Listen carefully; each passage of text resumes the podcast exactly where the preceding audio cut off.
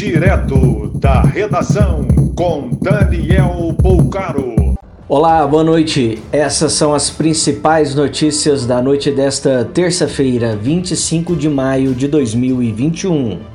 Foi autorizado nesta terça-feira pela Anvisa o início de testes em humanos de soro anti-Covid desenvolvido pelo Instituto Butantan a partir de plasma de cavalos. Juiz de Fora, na zona da Mata Mineira, investiga o primeiro caso suspeito da variante indiana no estado. O paciente chegou da Índia e testou positivo para a Covid. Em depoimento à CPI da pandemia, a secretária Mayra Pinheiro, conhecida como Capitã Cloroquina, defendeu o remédio e contradisse Pazuello acerca da crise no Amazonas. Um boneco inflável de Bolsonaro foi erguido em Brasília para criticar a maneira que o presidente conduz o combate à pandemia. O boneco ganhou o nome de Capitão Cloroquina. A operação no Jacarezinho está na lista de ações policiais que passam a ter sigilo de cinco anos, determinou a Polícia Civil.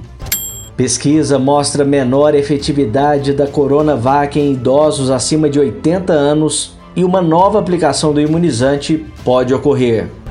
A ex-presidente Dilma Rousseff foi internada em um hospital de Porto Alegre após sofrer um mal-estar. Ela realizou bateria de exames e já recebeu alta. Santa Catarina completa 14 anos como única área livre de febre aftosa sem vacinação do Brasil.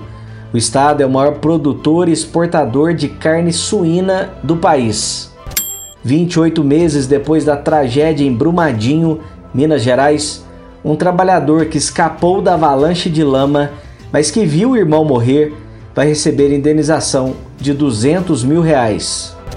São Paulo registrou a madrugada mais fria do ano, com termômetros chegando a 2,6 graus Celsius.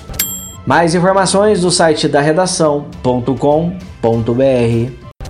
Você ouviu direto da redação com Daniel Bolcaro.